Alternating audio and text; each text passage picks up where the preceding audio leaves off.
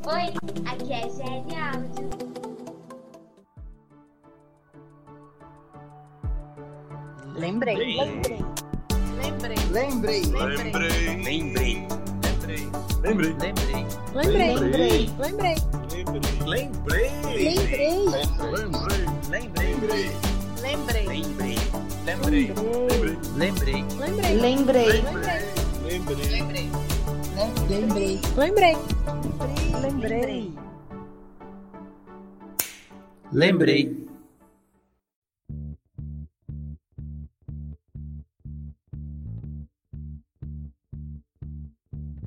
Ei, salve mundo! Estamos aqui, eu, D'Angelo Lopes, para mais um bate-papo, aquele bate-papo gostoso, daquelas nossas lembranças que ficaram por aí, aliás, que nós estamos tentando resgatar.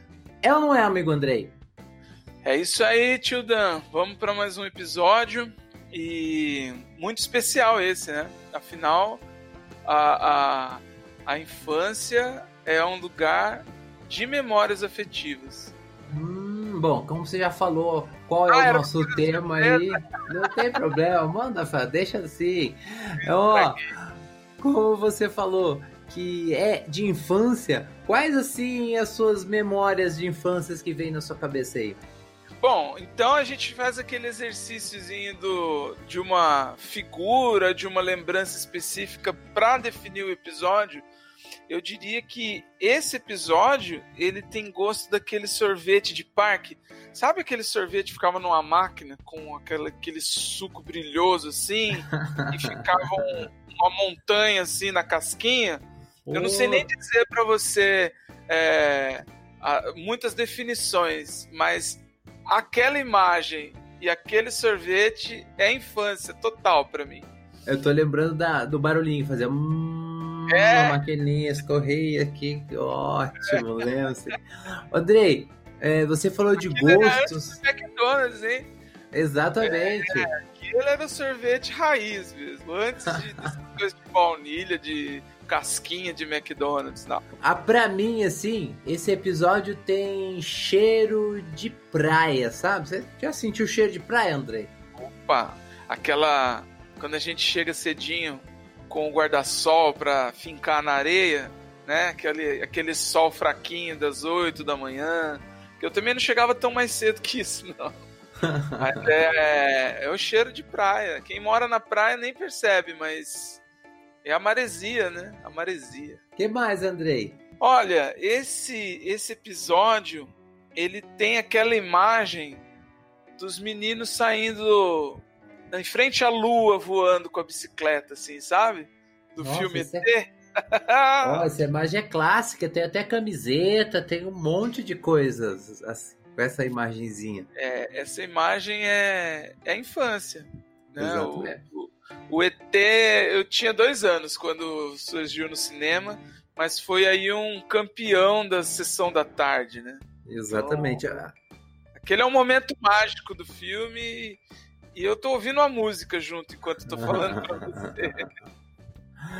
Bom, e eu tenho certeza que esse filme fez parte da infância de muita gente. Pode ser no cinema, pode ser na sessão da tarde, né? Mas eu tenho certeza que fez, assim, bastante gente lembrar. Sabe, Andrei? Se tivesse uma música de fundo tocando agora, essa música com certeza seria Piuí, Piuí, Piuí, abacaxi, do Trem da Alegria.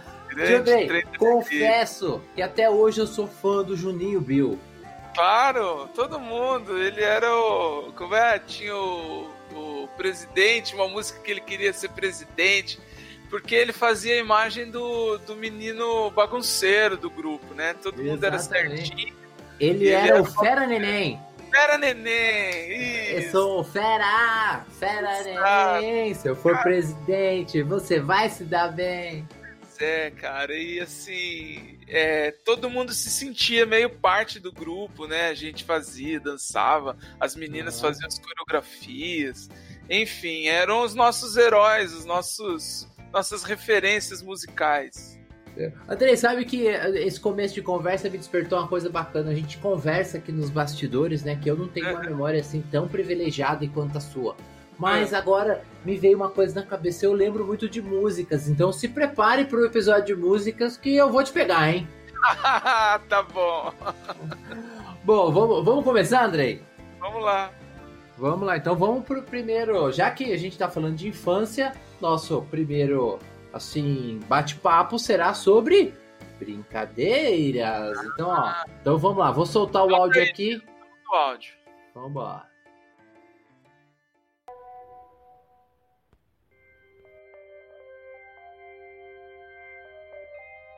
Então vamos lá. O que eu tinha a dizer sobre brincadeiras e memórias da infância, como toda criança, eu acho que a primeira fase da, da gente assim, ela é bem individual, né? Sonhos, você vive no mundo seu, praticamente. Eu acredito que eu vivia assim. Então tinha algumas brincadeiras que eram mais individuais, inclusive, né? Porque você vive no mundo da lua. Depois teve uma fase que você já começa a, a, a brincar junto, compartilhar e trabalha mais com o coletivo. E eu me lembro muito bem porque era calor à noite, a gente já podendo sair um pouco, brincando de soldadinho de salvar, que eu não sei como é que vocês chamam aí, que é aquele do pique, que tem que trazer a, a, equipe até lá e divide em duas equipes, né? Enquanto uma foge, a outra procura. Em Paraibuna, esse pique era no Largo do Mercado, um espaço grande, uma praça grande, grande né? E as duas equipes enormes. O local, assim, para fugir e a outra para poder buscar, era a cidade toda. Tinha matas, avenidas, é, outro lado da cidade e uma equipe procurando a, a, a outra, né?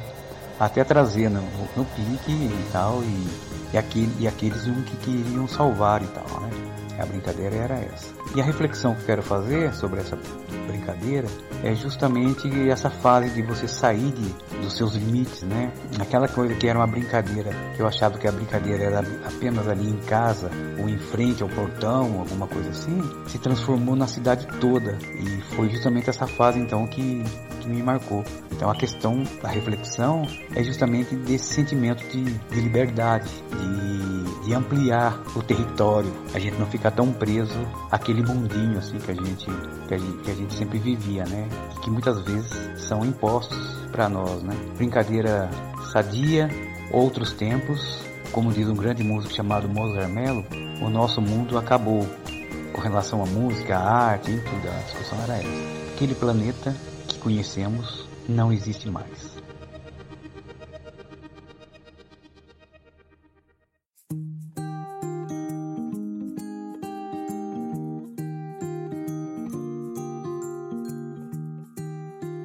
Vamos lá, tio Andrei, ó, te apresento o Eduardo Renó, tá? Esse é um grande amigo músico. Ele, ele mora em São José dos Campos, mas ele é natural de Paraibuna. Agora que nós estamos no meio da pandemia, ele está lá, inclusive ele mandou o áudio de lá. E lá no de Paraibuna saiu a banda dele que é o Rio Acima, né? Rio Acima é uma banda que toca músicas folclóricas, ela tem muito forte essa cultura do Vale do Paraíba, principalmente de músicas raízes lá da, da cidade de Paraibuna. Se você não conhece, vou mandar um CD para você para você escutar. Inclusive, Ah, assim. se você não, não escutou ainda, escute, principalmente as músicas, a música dos Duendes, que é dele, que é incrível. E ele é desse jeito mesmo, tio André. Ele viaja, ele é o cara. Eu adoro conversar com ele. Ele liga pra mim e fala assim: Tio Dan, você tem um minuto, só que o um minuto dele demora horas, porque a gente viaja. Dá, dá Ele é do time dos divagadores. Exatamente, mas é uma delícia. Eu jogo nesse time também, às vezes. É uma delícia conversar com ele. Mas, André, eu pergunto pra você: qual as suas memórias de infância com relação a brincadeiras? Então, é muito legal a gente abrir o, o episódio falando de brincadeiras, porque pro adulto a brincadeira é sinônimo de infância, né? E essas lembranças que temos da- das brincadeiras, inclusive a gente comentou um pouco isso no primeiro episódio, ela remete aí a um período em que a gente vivia um pouco mais descompromissado, sem boletos para pagar, sem a cobrança do chefe. Então é por isso talvez que as brincadeiras sejam tão saudáveis e boas para viver na nossa lembrança. A minha geração, eu fui criança nos anos 80, a gente ainda vivia, como ele colocou aí, num, numa liberdade maior, assim, de ter brincadeira na rua, menos acesso a jogos eletrônicos, já tinham aí o, o Atari ou alguns videogames que vieram depois, mas não era uma presença tão marcante. Nossos pais se preocupavam um pouco com isso. Não joga mais que duas horas, senão estraga a vista. Ou vai estragar a televisão, não é assim? Colocava o videogame na TV mais bosta que tinha da casa para não estragar a televisão. Então, com isso, a gente vivia muito na rua e as brincadeiras eram pula-cela, Obviamente a gente está comentando aqui com os nomes que a gente dá no sudeste do Brasil, mas em outras regiões ou em outras cidades mesmo aqui do sudeste podem, podem ter outros nomes. Mas pula-cela, é, jogar taco, que era um, uma espécie aí de é, como é o nome daquele esporte que eles jogam na Índia? Ai, cricket. Eu acho que é uma espécie de cricket adaptado aí, o taco, ou de beisebol. Uma vez eu ouvi falar que era uma espécie de cricket. Carrinho de rolimã que a gente fazia, a gente fazia e, e, e descia as ladeiras. Eu, mais bunda mole, não, não descia tanto ladeira assim. Eu me ralei pouco nessa vida. É, aí vinham os jogos de esporte mesmo, né? Então, futebol, quando não tinha um time para fazer aquele golzinho com um chinelo na rua, a gente brincava de três toques, que é uma coisa normal, né? Você dava. Cada um tinha que dar três toques e chutar pro gol, e aí tinha tudo. Rebatida, que era também um, uma brincadeira que dava ponto se a bola batesse na trave, se o colega rebatesse. E tem uma que chamava Tem-Tem, que eu não sei como que o pessoal chama por aí, se é altinha, que era um lance assim, só valia gol se fosse de bola levantada, né? Você tinha que cruzar e o cara pegar de primeira ou de cabeça e fazer o gol. E aí tinha também umas regras de defesa, para o goleiro sair do gol. Então, as brincadeiras de menino eram muito em volta do, do, do esporte. Aí também tinha Mãe da Rua, Polícia e Ladrão, que era uma espécie de pega-pega. O que mais? Enfim, algumas outras, né? Para puxar um pouco para as nossas ouvintes, eu, eu tive pouco contato na minha rua, não tinha muita menina. Aliás, nunca teve. As referências de meninas brincando na rua tenho de outros lugares. Que eu ia para casa da tia, para casa da amiga da mãe, tinham meninas lá. E eu me lembro muito do elástico, né? As meninas brincavam muito de pular elástico e tinha toda uma regra. E eu cheguei a brincar algumas vezes para poder fazer ali um, uma, né, um, um para interagir um pouco com as meninas, mas nunca entendi direito como que era. E era e tinham vários jeitos de colocava, subia a, o elástico, descia e não sei o que. Ah, e pular corda também, eu aprendi nessa época, que também era uma forma de, de interação com as meninas. As meninas brincavam mais de pular corda e eu me lembro que eu fiquei super feliz, que eu já tinha uns 10, 11 anos, nunca tinha pulado corda na vida e quando eu consegui, eu me senti super útil, assim, super capaz. é, é isso. Ótimo. E você, Tico, é? Vamos lá. Eu, é, é, eu vou deixar um espaço aqui, porque brincadeira é o seu ofício, digamos assim. Então imagino que você tem aí um monte de, de lembranças nesse. Lembranças e vivências, né? Com relação à brincadeira. Exatamente isso aí, André, que você falou, lembranças e vivências. É legal que você vai falando aí das brincadeiras e quem me conhece, né, nas redes sociais aí, eu, eu, sempre coloco, tudo que eu coloco lá, eu coloco sempre brincante. É exatamente isso que eu me sinto. Eu me sinto um cara que ama o brincar, de todas as formas, de todos os jeitos.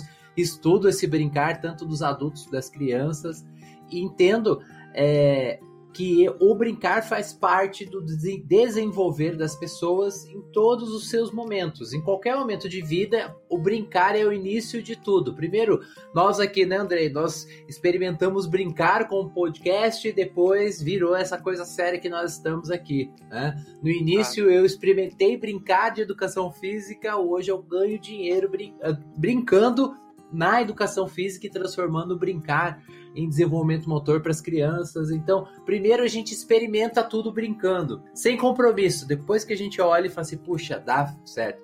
E até é muito legal. E eu sempre fui, né? Repetindo aí que eu falei, sempre fui um cara brincante. E eu morava aqui bem próximo onde eu moro hoje. E as minhas lembranças de brincar é de brincar de, de apanhar muito da minha mãe porque eu brincava de bola no portão. E aí chutava o portão, sujava o portão, sujava a parede, apanhava da minha mãe. Aqui na rua tinha uma, aquela vizinha chata que sempre devolvia a bola murcha quando a gente derrubava a bola na Furava casa bola. dele. Exatamente. Sim. Aqui tinha, tinha vizinha chata que a gente brincava aqui, né? As brincadeiras de esconde-esconde de noite, aquelas coisas maravilhosas que aconteceu quando até ontem aqui, né? Acabou a luz na cidade de Jacareí. Eu le- lembrei, foi puxa, nessa hora quando eu era criança eu tava brincando de pega-pé, de esconde-esconde, porque era um momento propício onde todas as luzes estavam apagadas e a gente brincava de esconde-esconde. Cara, e o esconde-esconde, você falou agora, me veio a sensação. é, a referência de frio na barriga eu aprendi com esconde-esconde. É, Que é aquela coisa de você eh, se esconder e ficar de olho em quem tava batendo, né? Co- é, como é que Sim, falava? sim, ficar- Ah, quem era o pegador? pessoa- E. é, não, é bater no cara, a gente Isso, falava. cara. Bate cara. E quando a pessoa tava vindo, aí dava aquela adrenalina. Tá vindo, tá vindo. Aí você ficava naquela. Ou ele vai te encontrar, ou ele não vai te ver. E aí você sai correndo pra bater depois que ele passa. E essa sensação do tá vindo, tá vindo, era, era o frio na barriga. Então, que hoje, lógico, eu entendo que seja aí uma reação física, é, é, biológica, química do corpo, mas que eu aprendi a lidar com ela no brincar. Então, é, tudo é aprendizado, né? Sim, sim. E aí até quando você fala aí das brincadeiras, eu brinquei de todas. De corda, pra mim não tinha brincadeira de meninos e meninas. Eu de corda, de até mesmo é, é, elástico. Eu pulei elástico até hoje. Eu ensinei as crianças lá do colégio a pular elástico, né? Ah, que legal. Você E- me ensina depois, Bora, eu não sei. Vamos sim. Mas eu aprendi na infância, entendeu? E a- até mesmo as brincadeiras de, de casinha que as meninas faziam. Então eu sempre era. o- o- eu era o pai, eu, eu era o cara que vinha construir o muro, eu era o pedreiro. Eu sempre tava de alguma forma nas brincadeiras das meninas também. Porque para mim o, o brincar era mais importante. Era estar. Na verdade, não era nem o brincar, era estar com as pessoas. Para mim sempre foi uma coisa muito, muito gostosa, né? E aí tem uma coisa que eu lembrei bastante eu depois que eu saí daqui fui morar lá no Balneário Paraíba e era um bairro mais afastado lá é, não tinha tantas casas na época que eu fui morar lá e lá tinha os campinhos das ruas cada rua tinha o seu campinho e tal e uma de certo de tempo em tempo né é, tinha os torneios os torneiozinhos que a gente fazia né era dois contra dois tal e tinha um troféu, Andrei, tipo Champions League, que ele ia passando de mão em mão, porque a gente só tinha dinheiro para comprar um. Né? Então, é, era uma glória você ficar por seis meses ostentando na sua casa aquele troféu que você ganhou. Então eu, eu nunca cheguei a ganhar o troféu, vou falar para você, André. Ah, eu, eu sempre perdia. Esse, essas brincadeiras em torno do esporte eu acabei não citando, mas em época de Copa e de Olimpíada, elas também citavam esses torneios. Então eu me lembro, por exemplo, de um amigo ter uma tabela de basquete no quintal dele. E a gente fazia aquele campeonato de 21, sabe? Que é que que você faz 21 pontos, tem que esperar a bola quicar e arremessar. Sim, E aí a 21. gente geralmente usava os países que estavam disputando o torneio de basquete da Olimpíada. Ah, Na Copa, quando era essas brincadeiras de, de dupla, também juntavam 24 duplas ou 32, depois que aumentou o número de times da Copa, e cada um era um time da Copa. E na exato. minha época, a gente não tinha esse. não era rico igual vocês para ter um troféu, gente arrumava medalha. Então eu me lembro que uma vez eu pus para apostar uma medalha que eu ganhei na escola, olha que orgulho, eu era bom aluno. Ganhei uma medalha de bom aluno na escola, lá na primeira série, e coloquei ela para o torneio e não perdi. Eu lembro que eu consegui não perder a medalha, mas eu pus ela para jogo. Exatamente. Isso que, é, isso que é confiança. Eu era ruim de bola, não era bom. É, não. E, e você me lembrou. Provavelmente o meu parceiro era melhor, levava o time nas costas e eu resolvia. E você me lembrou uma coisa muito legal que a gente fazia na, na, na infância. A gente colocava as coisas em apostas, né? Ah, eu tinha uma Sim. medalha, eu tinha um livro, eu colocava na aposta e a gente Sim. disputava e ganhava. Garrafa de maçãzinha Ah, no, no bar do Zé Marques. Exato. E, e tinha. O pior não era. O pior era, era ganhar ou perder e depois explicar para as mães por que, que você ganhou e por que, que você perdeu, né? Quando você chegar, o que você tá fazendo com isso aí? Isso aí é não sei de quem? Vai devolver! Ah, então a gente tinha que explicar pra mãe o porquê que você tinha ganho e como você tinha. Exatamente. E aí, voltando para a história do Renault, ah, é, que ele falava assim, "So- soldadinho salvo, a gente chamava de polícia ladrão aqui, né? Era o grande polícia Uhum. ladrão. E aqui, como eu falei para vocês, meu, quando eu, onde eu morava, aqui tinha muito mato, né? Então tinha poucas casas. E o nosso polícia ladrão era assim, de entrar no meio do mato, quem era ladrão se escondia mesmo, né? E assim, só Era de um falar. cenário era um mesmo. cenário. né? Só de, de, de falar, já me já as pernas já estão coçando daquele mato que passava na perna, assim, ó, e deixava Carrapicho, os carrapicho e deixavam marcas e deixavam aqui assim arran- arranhados. Isso é muito louco, né? E até mesmo para terminar esse papo aqui, terminar com a reflexão que ele começou, né? Que ele falou que não é. Só, só- só antes de você terminar, como você falou de polícia e ladrão, é- aí você vê, a gente não combina, vem aparecendo as coisas na Sim, cabeça sim. aqui. Ah, eu, como eu disse, né, a minha referência sempre foi de meninos, por isso que tô, tô me retratando aqui, porque a gente não tinha meninas na rua. Então, uma brincadeira muito menino que a gente fazia era polícia e ladrão, mas com arminhas. A gente tinha as benditas armas, né, que meu pai até chegou a fazer algumas de madeira, ele fazia a- artesanalmente, fazia ali na lima e tal. E a gente com a arminha na mão fazia um bang bang na rua e fazia o som com, a boca, pô, pô.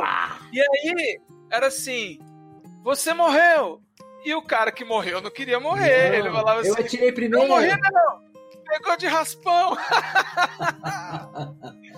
então era, era um, um tiro, um bang bang É, bem seletivo. Quem É. morria nunca morria.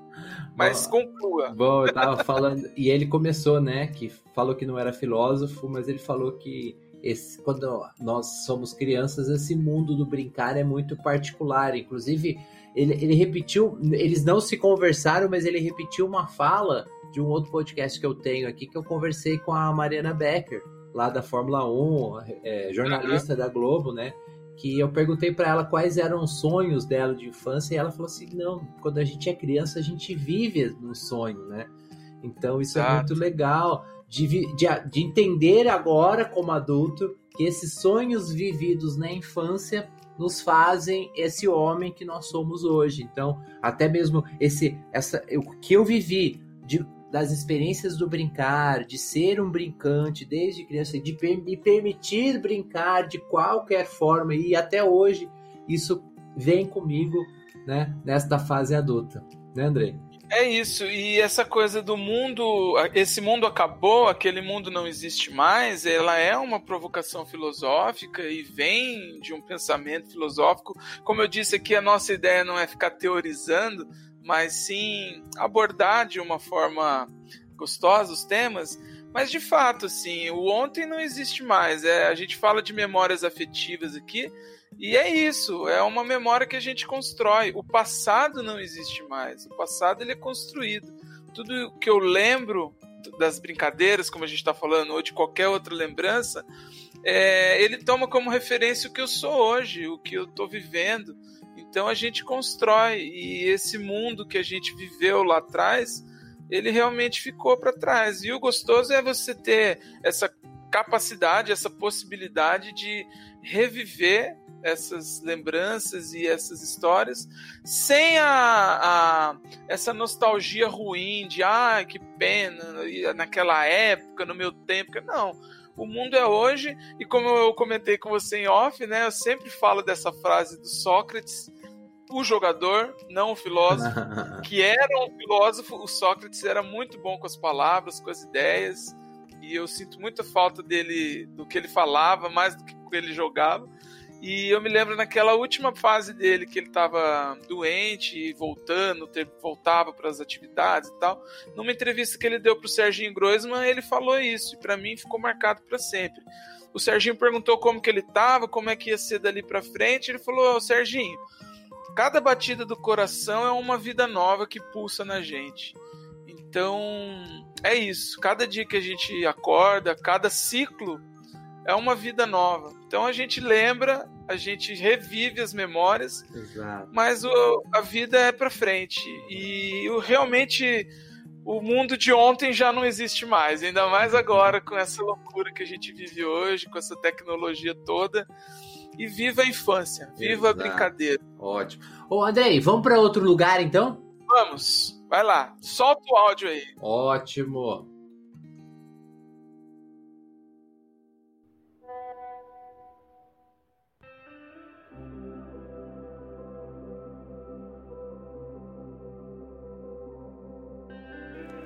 Poucas coisas me despertam tanto a memória afetiva quanto revisitar os lugares que fizeram parte do meu passado. Eu estudei a vida toda no mesmo colégio, veraneei sempre na mesma praia, e nos dois eu vivi experiências tristes e felizes, talvez por isso lembre com tanto carinho. Do colégio eu lembro das aulas, claro, mas também das festas juninas, das Olimpíadas, das gincanas. Era sempre uma expectativa legal, eu gostava de estar envolvida na organização disso. Muitas coisas que eu trago comigo hoje começaram lá, como o gosto pela música ou por estar sempre querendo inventar alguma coisa diferente. Bom, minha melhor amiga, ainda hoje, eu conheci no nível B, aos 5 anos de idade. Foi amizade à primeira vista e um grande presente que a escola me deu. Da casa da praia, nossa, lembro da convivência com os meus avós. A gente ia depois do Natal e só voltava em março para o início das aulas. E os meus pais iam nos finais de semana porque eles trabalhavam, né? E assim eu passei a minha infância e a minha adolescência. A gente tinha uma turma bem boa de amigos por lá. Depois que a avó faleceu, em 93, as coisas já não eram como antes, assim. É muito incrível como uma pessoa faz tanta diferença mesmo quando somos muitos, né? A gente ainda foi em alguns verões, mas em seguida também meu irmão e eu já começamos a trabalhar e aí cada um foi seguindo o seu rumo e a gente acabou não indo mais para lá. Esses são lugares que têm uma ligação direta com o ser humano que eu me tornei, por todas as experiências que eu vivi. A casa da praia foi vendida há alguns anos, o colégio ainda está lá, com muita coisa diferente, mas eu ainda volto de vez em quando porque é nele que fica a minha zona eleitoral. Eu tenho vontade de retornar em vários outros lugares. O bacana da energia é justamente isso, né? Um pouco fica lá para quando a gente voltar e outro pouco vem conosco, para a gente sempre lembrar do que viveu ali.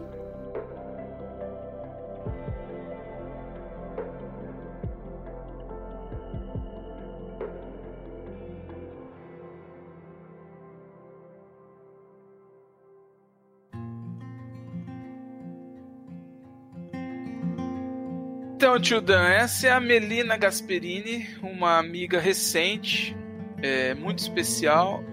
Esse, mundo do podcast nos aproximou eu participo de um outro podcast que, que se chama Press Startcast, que é um projeto do meu amigo William Cunha. Ele mora no Japão e faz uma, um bate-papo entre brasileiros que moram em outros países. Eu brinco que eu sou o contraponto, que eu sou o brasileiro que está aqui no Brasil e que quando eles reclamam de onde eles estão, eu falo, poderia ser muito pior, vocês não estão no Brasil. Mas a Melina faz um outro podcast, ela mora atualmente em Portugal e ela faz um podcast chamado Cusquices da Malta, que é um podcast curto, de 15 minutos no máximo, onde ela conta as experiências e diferenças culturais que ela viu lá em Portugal. E o que me chamou muita atenção é esse jeitinho com que ela conta aí, ela faz esse relato todo bonitinho, com começo, meio e fim. Ela tem um humor muito bacana, ela faz uma edição muito caprichada e ela se aproximou do Press Start e aí eu acabei conhecendo o podcast dela. Já mandei sugestão, a gente já trocou ideias, a gente se fala sempre e eu brinco que eu sou fã dela, que eu fico meio sem graça quando converso com ela, porque eu sou fã. E ela topou fazer esse depoimento, porque eu imaginei que seria bem especial ela fazer uma lembrança de lugares da infância, que é exatamente esse o ponto, né? Aquela casa de veraneio, ou a casa de algum parente que a gente passa férias, isso é muito peculiar na nossa infância. Muito comum, né? Ou pelo menos era eu queria saber, tio, como que você. Se você tinha essas experiências aí de passar férias na casa de algum parente, como que eram as suas viagens para praia, que aqui onde a gente vive é bem comum, né? Nós estamos perto tanto da capital quanto da praia, quanto da, da do trecho de serra que tem aqui. Então, essas viagens de férias são bem interessantes. Conta aí pra gente. Andrei, é, quando você fala de praia, todo mundo aqui, principalmente no Vale do Paraíba, cresceu aqui nas praias né, do litoral norte, com Caraguá, Ubatuba, uhum. né? Eu não, eu como as, as, a minha mãe, né? A minha mãe é de uhum. São Vicente, para mim praia era Santo, São Vicente, Praia Grande, Mongaguá, as praias de lá, né? Inclusive minha mãe... Litoral Sul. Litoral Sul, exatamente. Minha mãe tem uma casa em Mongaguá, né? Então, eu, assim, eu vou deixar. Uh, não vou falar muito da casa de, de praia, né? Porque para mim é muito fora do, do, do Reixo, Vale do Paraíba, mas assim, viagem, casas, lugares de infância que me marcam mesmo, sim, André, é com relação à casa dos meus avós, né? Meus avós moravam em Cidade Ademar, São Paulo, e nas minhas férias eu fazia o sentido contrário de todo mundo todo mundo saía de São Paulo e vinha para o interior. Eu saía do interior e ia para São Paulo, desfrutar do, das coisas de São Paulo, né? Foi, aliás, foi quando despertou a minha grande paixão pela cidade de São Paulo. E aí eu ia para casa do meu avô e ficava lá em Cidade Ademar, numa casa totalmente trancada, com grades em todos os cantos, em todas as janelas, em todas as portas. O vô tinha uma casa de quintal grande então eu, uhum. eu, me lembro de brincar bastante no quintal, né? E é, voltando ao brincar, não tem como fugir do brincar nessa minha vida. Sim, claro. né? Mas aí tinha aquele coisa, sabe, aquele cheiro da casa da avó que a gente chegava. Na casa da minha avó, por exemplo, tinha uma bola que era do meu avô, que eu tentei resgatar essa bola, mas ela se perdeu, que era do meu tio, que era uma bola Spalding que é a bola oficial da NBA, que tinha lá, uhum. inclusive eu furei essa bola, mas ela ficava guardada em cima do, do guarda-roupa, que era a única lembrança, era uma lembrança tátil que o meu avô tinha do meu avô que uhum. mora em Washington hoje, né? Então eu jogava, eu, inclusive eu furei essa bola, né? Brincando no quintal. Tá? E uma das coisas bacanas, o que me despertou mesmo, que do lado ali da minha avó morava uma. Na verdade, ele é pri... a, a... ela é prima da minha mãe, não é minha prima, mas eu cham... chamava de prima. E ela passava Sim. lá e a gente ia, por exemplo, uma das passeios que a gente fazia em São Paulo que ficou muito marcante é de sair ali de Cidade de Mar e ir no shopping Morumbi para fazer patinação no gelo. Ah, Olha só! Ah, aí a gente saía, ia Holiday on Nice. Holiday on Nice, ia muito também. É, sair com ela, né? Então era aquela quebrada daquela, daquele mundo fechado que é a cidade de São Paulo, mas eu tinha essa quebrada de me sentir assim. E, e, a gente, naquela época, não tinha carro, né? Tudo era feito de ônibus e metrô. Então, só da gente andar de metrô já era coisa diferente. Já né? era um evento. Já era um evento, andar de metrô. Daí tinha, né? ela até fazia aquelas piadinhas, hora que o metrô passar, estica o dedinho para dar sinal, senão ele passa reto. Então tinha essas brincadeiras, né? de ir no Parque de Ibirapuera, muito pequeno. Sim. Eu, eu agradeço demais a Claudinha, né? Que hoje não é mais Claudinha, já casou, tem filho, uhum. já tá em outra, mas ela é, ela é menor do que eu, então eu posso chamar de Claudinha. então, é que não é também muito difícil é ser mais difícil, baixo que você. Exatamente. Mas o é São muito... Paulo encanta, é, São Paulo encanta pela grandeza e eu lembro e você falando da, da casa do seu avô era uma coisa totalmente oposta. As, as nossas casas aqui eram muros baixos, ainda não tinha tanto essa essa questão da segurança e lá por ser maior, obviamente devia ter. E eu, você falou do, do Ibirapuera, eu infelizmente conheci esses pontos de São Paulo já adulto.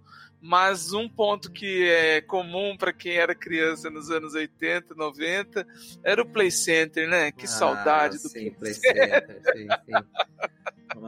Bacana demais. Mas assim, ó, e, e, e, por mais que eu adorava fazer os passeios, é, do lado da casa do meu avô, esse é inesquecível, tinha um cachorro chamado Dollar. Então a gente passava, é. mexia. Acho que foi o primeiro contato direto com o cachorro que, me, que eu me lembro, assim, foi o Dollar cachorro bonito que tinha a vizinha da minha avó, que pouco eu via, eu via quando eu saía e via quando eu voltava. Então acho que, digamos assim, o, o, ir, o sair da casa da minha avó e a voltar já era tão interessante porque eu ia ali, brincava com o dólar alguns segundos e ia partir. Na volta, como todo cachorro, o dólar tava ali me esperando, cheio de energia, cheio de alegria para dar. É, dólar é um bom nome, hein? Deve trazer bons fluidos também. Mas de lugares, tio, eu, eu passava as férias muito na casa de uma tia minha que morava na mesma cidade que a gente, mas era outro bairro. E a peculiaridade é que tinha uma molecada diferente lá. Então você estendia o ciclo de amizades. Além da molecada da sua rua, tinha amizade com a molecada da rua da minha tia. E eu passava férias, às vezes finais de semana lá. E e era como se eu estivesse em outra cidade, porque a, a dimensão é essa, né? A gente, quando é pequeno, é, as coisas têm uma dimensão maior. E as brincadeiras não diferenciavam muito das que a gente fazia na, na rua de casa. A diferença mesmo eram que eram outras pessoas, outros amigos. Né? Tinha uma coisa de clube também, é, piscina de clube, isso era comum na, na nossa infância, ou na minha infância. E eu me lembro muito de passar tardes inteiras nadando na piscina do clube. E, claro, teremos um episódio de música, mas ali para mim era muito presente. A rádio tocando aquelas músicas muito rock dos anos 80, que era o que era popular, o que tocava no rádio né, nos anos 80. É, e eu brincando na piscina do clube ali. É, isso me remete muito. E tem um clube aqui onde a gente mora que ficava na beira do rio, então eu tenho aquela sensação do cheiro do rio, que era quando eu estava chegando no clube. E aí batia aquela brisa que vinha do rio, opa, estamos chegando, já vamos para a piscina e tal. E sobre a casa de veraneio, como a Melina colocou, que deve ser um termo que eles usam lá, mas a gente que fala como casa de praia, eu me lembro muito de uma viagem que a gente fez que eu fui sem meus pais. E eu fui com, minha tia, com minhas tias e meus primos. E foi meio de última hora. Ah, vamos com a gente e tal. Minha mãe deixou. Eu tinha lá meus oito anos, sete anos. E a lembrança que eu tenho dessa viagem é uma lembrança que muitas pessoas devem ter também. Sabe quando você aluga uma casa achando que é uma coisa e chega lá é outra totalmente diferente. e naquela época, obviamente, não tinha internet, não tinha foto e tal. As pessoas iam às cegas. Então nós chegamos numa casa que o portão estava pela metade, o mato tava mais alto que eu, tudo bem que eu não devia ter 1,10m de altura, mas o mato tava altíssimo. Quando a gente abriu a porta, era nuvem de pernilongo, e eu me lembro que na parede da, da cozinha ela tava preta. A gente, nossa, azulejo preto, colorido. Quando a gente foi chegando perto, não era. O azulejo era branco, mas estava cheio de perereca na parede. E aí, eu não sei, deve, devia ser perto de algum brejo, aquela casa.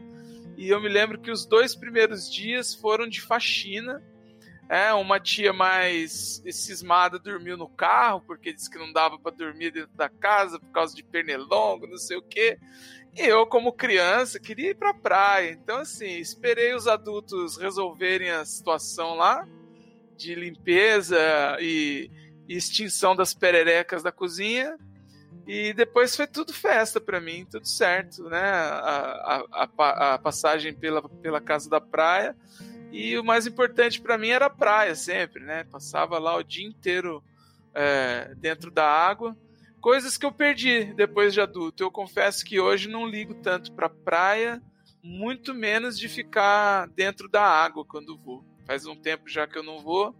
E, e são dessas coisas que ficaram na infância mas as casas de praia sempre foram um, um mistério. Ótimo! Andrei, bateu aquela fome, vamos falar de comida agora? Opa! Então... Comida é sempre um assunto, né? Para nós que somos gordinhos, a gente adora um bom prato, né? É, isso vem desde a infância, Exato. com certeza. Bom, então vou, vou, vou trazer aqui uma memória de uma amiga aqui e depois a gente fala sobre ela.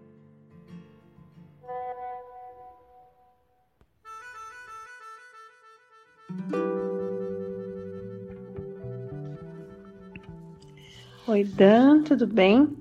Primeiro agradeço o convite e a oportunidade de me fazer voltar no tempo, viajar nos sabores da infância, né? É... Consegui lembrar de tanta coisa gostosa, tantos cheiros que voltam na memória da gente, né? Aquele arroz, feijão, comidinha da avó, aquele almoço de fim de semana que juntava a família e comia frango assado, macarronada, uma salada de alface e tomate e uma garrafa de um litro de Coca-Cola para a família toda. Né? Tão diferente de hoje, né? E aquela que a gente ficava tomando, medindo, olhando se o irmão pegou mais ou menos. É, e várias gostosuras também que existiam antes, né? Que hoje, se a gente for comer, a gente não vê aquela graça assim, mas era tão bom. É, salgadinho bicem de camarão, era um leite com morango que vinha num triangulinho. Não sei se é da sua época, Dan. e, enfim, tanta coisa gostosa. Agora, o que mais, assim, me fez lembrar e foi bom é que o que eu sei de futebol veio de um chiclete. eu colecionava as figurinhas de que vinham num chiclete, não sei qual que era, e elas eram grandes, quadradas. Então eu conheço é, Birubiru, Sócrates, Falcão, no auge do, de quando eles jogavam, né? É, eu lembro muito bem, então meu conhecimento futebolístico vem dos chicletes dessa época. E outras coisinhas também, Dan. Espero ter ajudado. Beijão.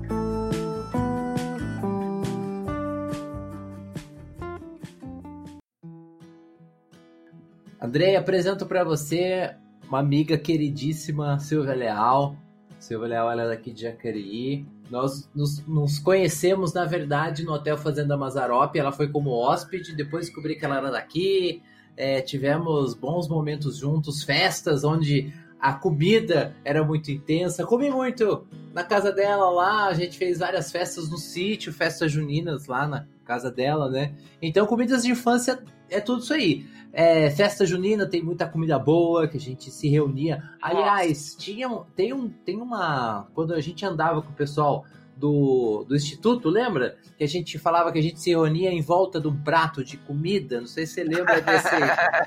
a gente fazia, a gente não combinava onde a gente vai. O que, que a gente vai. O que, que a gente vai fazer? A gente combinava o que, que a gente vai comer. E a gente sabia que É. em volta daquele prato nós estaríamos juntos. Era legal essa época, né?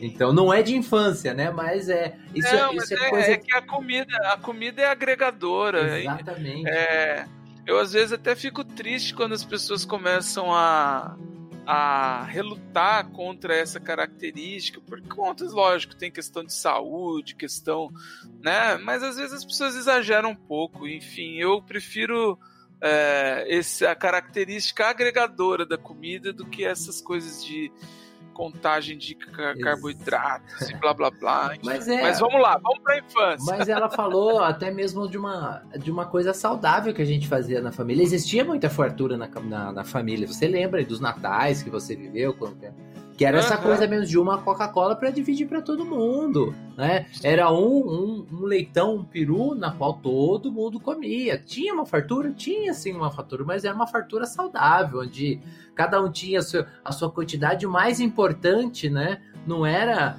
a comida, mas era estar todo mundo junto, todo mundo agregado. E, inclusive, a minha história vem exatamente desse momento agregado. Como eu sou um brincante, eu vou falar do momento brincante, não só é, da minha infância, adolescência e fase adulta, início da fase adulta, que é o carnaval. Né? No carnaval, nós tínhamos uma tradição de família aqui, de se reunir na casa da minha avó e comer uma comida chamada fogado. Não é o fogado que todo mundo conhece, que todo mundo fala aí que é a carne, a costela com aquele molho. O, o fogado da minha avó era um fogado baiano, né? Que na É. qual a gente cozinhava muito o músculo, cozinhava por dois, três dias para ele ficar bem soltinho. E aquilo era jogado num tacho, tinha que ser um tacho de barro, porque a avó era daquelas tradicionais, que tinha que ser um tacho de barro, e a qual, Uhum. da qual aquele virava um pirão, com- colocando farinha virava um pirãozão, né? E aquele momento era tão especial, o que vinha amigos de todos os lugares, né? Da minha, a minha tia tinha amigos que moravam no Rio de Janeiro que vinham passar o carnaval aqui para comer o fogado e era um evento na casa da minha avó onde tinha que se deslocar a mesa, emprestar cadeira e tinha uns momentos incríveis. Por exemplo, quando eu era criança, o que, que a gente fazia? É, ia no fogado no sábado de carnaval, comia o fogado, dormia um pouquinho na casa da avó, né? E depois ia pra matinê do clube da cidade aqui. Matinê do clube. sim. Voltava da matinê do clube, comia mais um pouquinho, porque afinal a gente já tá. Apesar de ser uma comida pesada, né? Comia mais um pouquinho e dava mais uma dormida, porque ninguém é de ferro. E aí à noite, como a vovó morava ali na, na rua Lúcio Malta, bem próximo da 9 de julho, a, a gente ia assistir o carnaval de rua. Então era Uhum. exatamente. E no outro dia, todos os amigos iam embora e esse ciclo se mantinha por todos os dias de carnaval que a gente ia. Ah, quando chegou na fase da adolescência, esse ciclo se ampliou. Que daí eu fazia tudo sozinho, né? E daí eu, eu ia, ia pro sábado, curtia o dia, ficava por ali, né? Ia pra matinê, porque na matinê chegou um tempo que se dividia, as crianças ficavam num lugar e depois ficavam os adolescentes, os adultos num outro Sim, espaço, sim. Divididos por mesas. E era perigoso. Quando eu ia nessa matinê criança, Aham. falava, ó, não passa daquela parte do salão ali não, hein? Exatamente, exatamente. É, era a parte dos adultos, né? Aliás, É. par- eu sempre gostei da parte das crianças que era mais divertido. E a parte dos adultos é aqueles bolinhos, você lembra? E a parte das crianças tinha um sentido onde todo mundo rodava e dançava Rodava. e curtia É, aquele momento, entendeu? Era muito tradicional. né? E aí, na adolescência, fazia esse movimento aí de ir, né? De ir fazer, e aí à noite aumentava mais uma, um pouquinho. Aí eu ia no carnaval de rua, saía do carnaval de rua e ia pro carnaval da noite. Né? E quando eu entrei um pouquinho, já na fase do finalzinho da adolescência, que eu já comecei a, a beber, tomar cerveja, tomar caipirinha, inclusive nessa época, para comer o fogado, como o fogado era uma comida pesada, os adultos tomavam uma caipirinha assim bem caprichada na cachaça para dizer assim, estômago, ó, tá chegando uma comida pesada aí, se prepara, né? Eu tomava a cachaçinha, a, a, a, a caipirinha e depois mandava o afogado da avó lá. É. É, e aí essa- o que, que acontecia? A gente ia, fazia todo esse roteiro, ia pro carnaval da noite, tomava uma cervejinha, no outro dia acordava meio azedo, só que antes de ir pra casa da avó, aí aumentava um ciclo. Ia na piscina do clube, dava um mergulho, curava a ressaca, depois ia pra casa da avó começar todo o roteiro de novo. Então, é, o É, fogado. Tudo, tudo em volta do fogado. Tudo em volta do fogado. A gente comia fogado na hora do almoço e o folgado no jantar. O fogado no almoço, o fogado no jantar, né? Até veio o gosto aqui. Faz tempo que eu não como fogado, veio o gosto na boca, que é, é incrível. Nenhuma, você tá falando, eu vou ter que dar um. Mas olha só, essa coisa de. Vamos vamos desvirtuar, não. Já falamos aí do carnaval, mas voltamos para os comidas É da a comida, infância. é a com- mesmo assim. As igual- minhas Nós estamos em volta. de- em volta da comida, não, Nós- não. entendi, eu estava em volta do entendi, fogado, é. em volta do fogado. Fogado, é, é. Não, é que eu, eu, eu vou um pouco antes. É, as minhas referências de comida e eu gosto muito de doce, sim. Até não ligo tanto para a questão de comida, arroz, feijão. Isso aí não, não, não me atrai tanto de fazer aquele prato cheio. Agora, o docinho, o chocolate, isso, isso tem aquela coisa química que o corpo sente falta, sabe? E isso vem da infância. Então eu me lembro que é, minhas referências sempre foram os bares próximos, principalmente da casa da minha avó, que tinha um bar na esquina. Então tinha aquela prateleira de doce, que a parte de cima eram os doces mais baratos e a parte de baixo eram os doces mais caros, geralmente chocolate. E aí a parte de cima era quando eu chegava lá com o dinheirinho e, e falava, ó, o que, que dá para comprar com isso aqui? E eu me lembro que a gente, infância nos anos 80, tinha essa questão econômica também, né? O dinheiro desvalorizava, então as notas, não, depois de um tempo, deixavam de valer. E uma vez minha mãe foi fazer alguma coisa com meu pai, saíram, me deixaram na minha avó, e aquela chantagemzinha de eu ficar aqui, é, deixa alguma coisa aí para eu comprar um doce, ela me deixou uma nota que foi muito frustrante. Quando eu cheguei no bar e perguntei que que dava para comprar com isso aqui, a moça falou nada. E aí eu falei, como assim? não, não dá para comprar nada. Essa nota aí não vale nada. E eu voltei frustradíssimo lá para casa da minha avó. É, o lance do bar também tinha assim: a- os adultos fumavam muito nos anos 80 e eu comprava cigarro para todos, sempre de olho no troco, para poder comprar um doce. E o dia que eu consegui comprar um doce da parte de baixo da vitrine, foi uma vitória, porque daí era o chocolate Galac, surpresa, aqueles chocolates que soufflé, né? Exato. Que vendiam ali. E eu tinha. Mas tinha o baleiro, lembra do baleiro das Lembro, balas? lembro. Inclusive, você falou de dinheiro, deixa, é, daquela época, qualquer 10 centavos a gente vinha com doce pra casa. Qualquer docinho, Uhum. né? E do lado da minha casa tinha um senhorzinho que ele passava praticamente o dia sentado, tinha uma pedra, que era uma guia. Então a gente passava Uhum. lá e, e dava benção pra ele, ele dava 10 centavos, 20 centavos pra gente, e Hum. aquilo virava doce.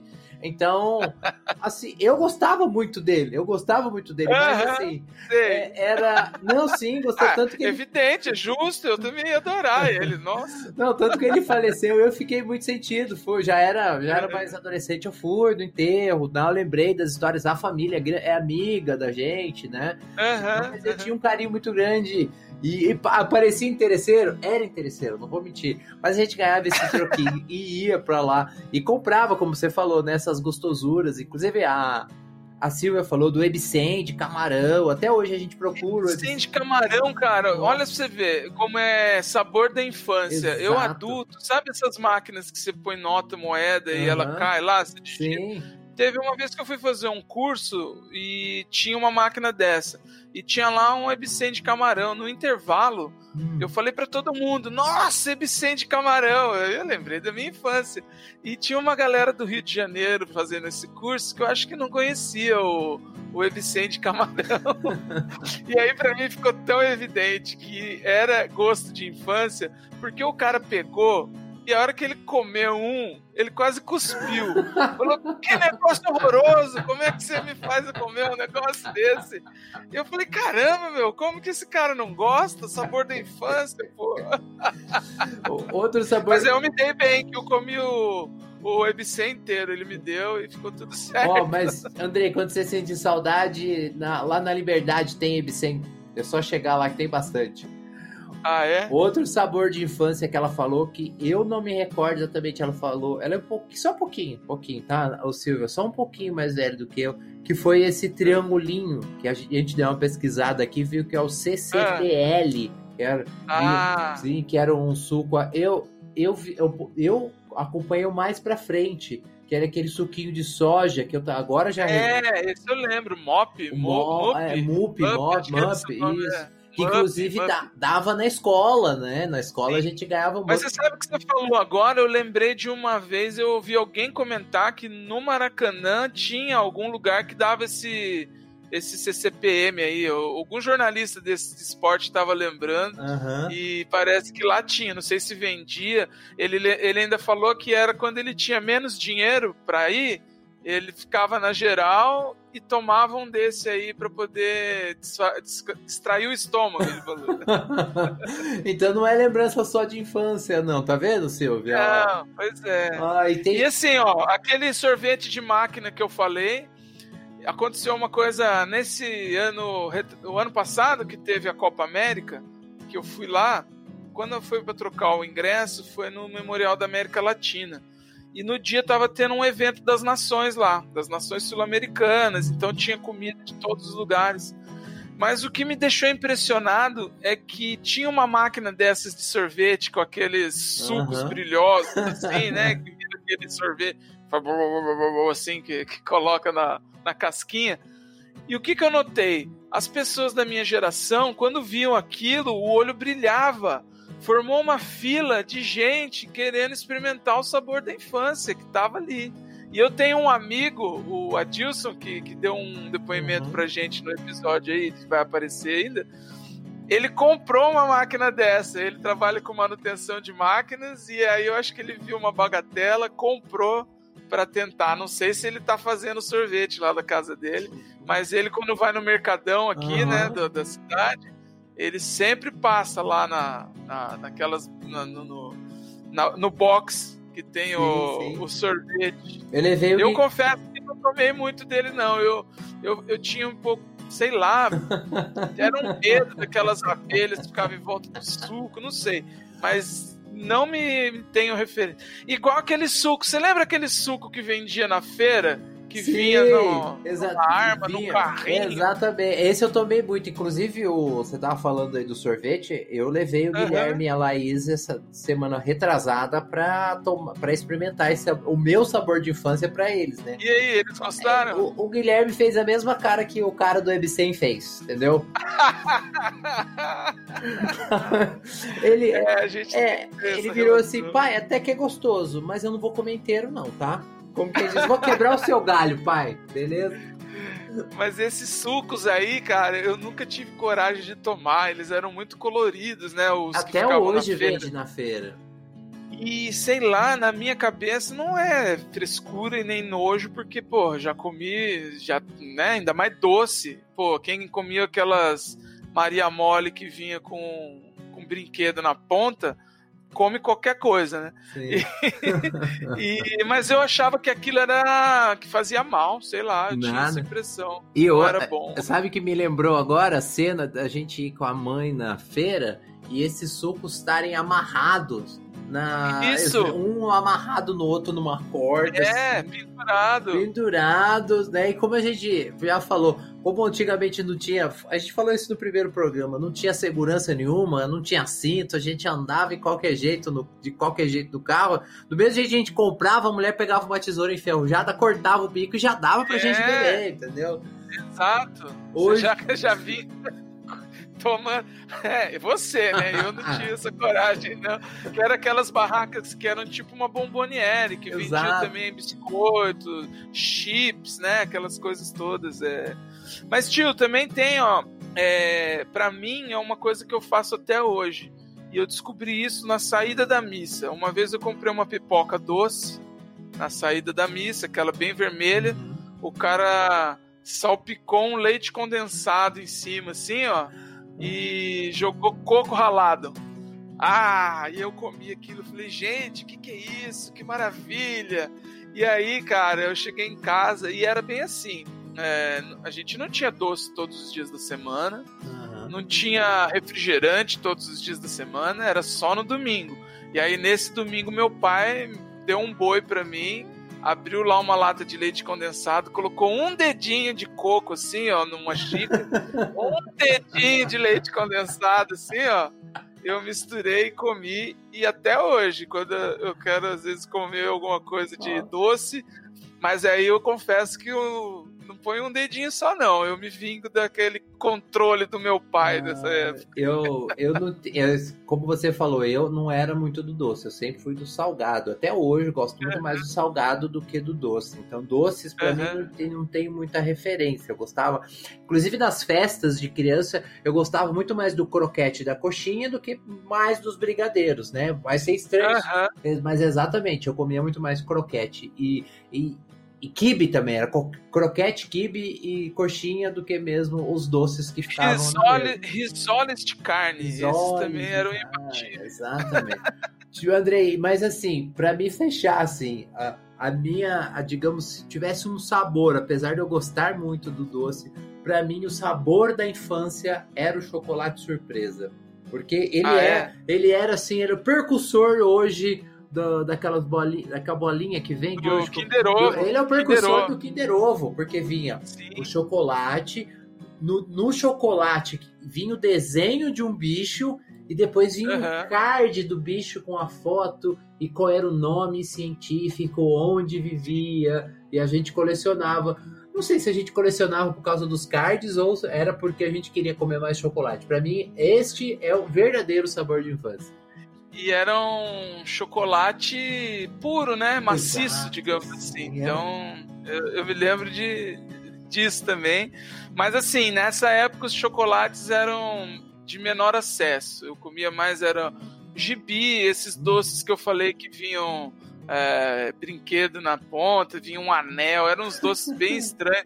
Tinha aquela bala de fita, você lembra uma bala que vinha com várias assim? Lembro. Fita, você destacava ela. Opa, lembra da, falou, lembra da história que eu contei do... do... Lembra da história que é, eu contei fala. do vô lá de de São Paulo. Então, essa era uma é. das coisas que o vô trazia para mim. Na quitandinha da esquina, era aquelas balas de fita que vinham todas uma grudadinha na outra, lá em São e Paulo. Você falou do você falou do cara do seu vizinho que dava moeda. Eu na casa da minha avó tinha um vizinho dela que dava uma balinha de fita dessa para molecada. Então era o tio Antônio. Tinham esses adultos, né, que faziam festa, davam, faziam a graça.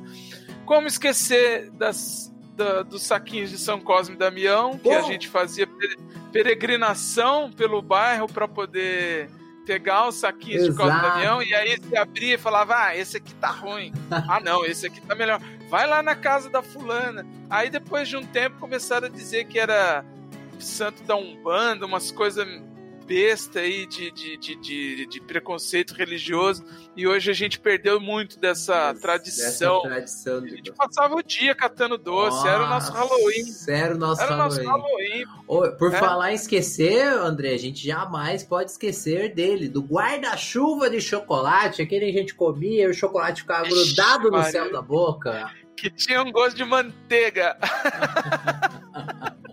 Mas a gente comia, comia Nossa, bastante.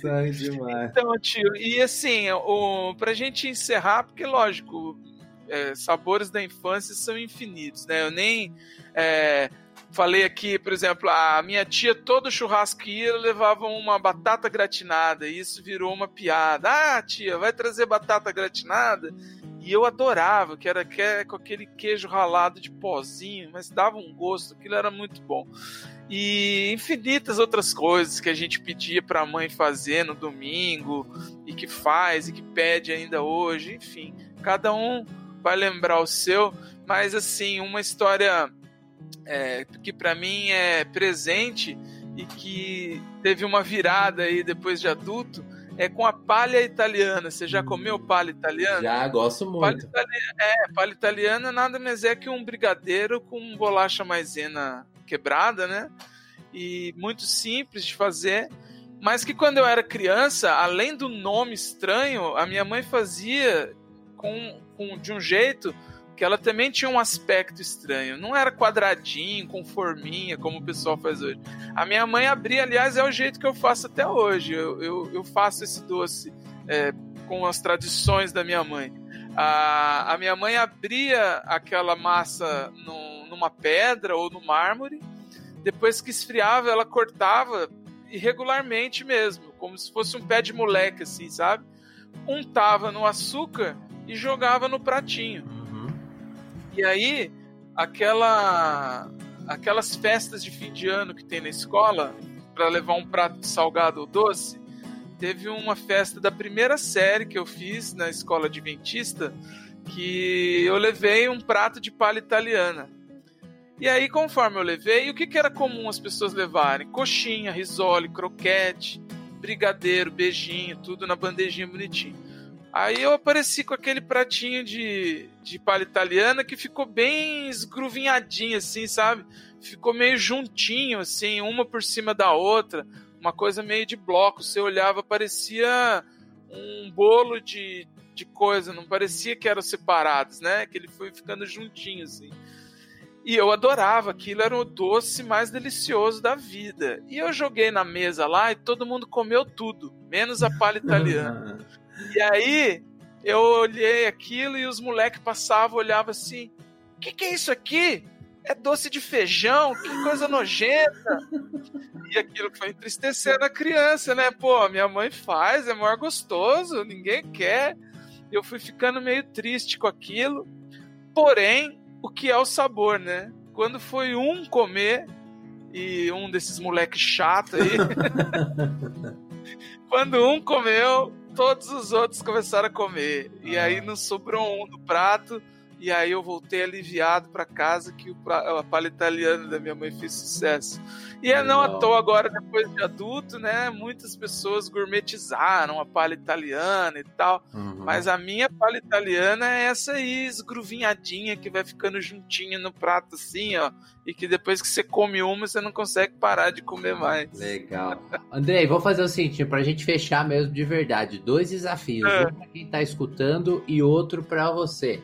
Tá? Pra você que É. tá escutando a gente, entra aqui no nosso Instagram que vai estar na nossa descrição e deixa aí qual é a sua comida de infância ou qual é aquele sabor de infância seu aí. E Andrei, pra fechar, qual é a música que nós vamos fechar de infância? Eita, de supetão, eu juro que eu não tinha pensado, cara. Mas como a gente terminou aí com, com a comida, não me vem outra coisa na cabeça, senão comer comer do Gengis Khan, você lembra disso? Muito Que coisa tosca, cara. Os caras iam no pouso, aqueles caras esquisitos, mano, cantando com sotaque. Meu Deus, como era bom a infância nos anos 80.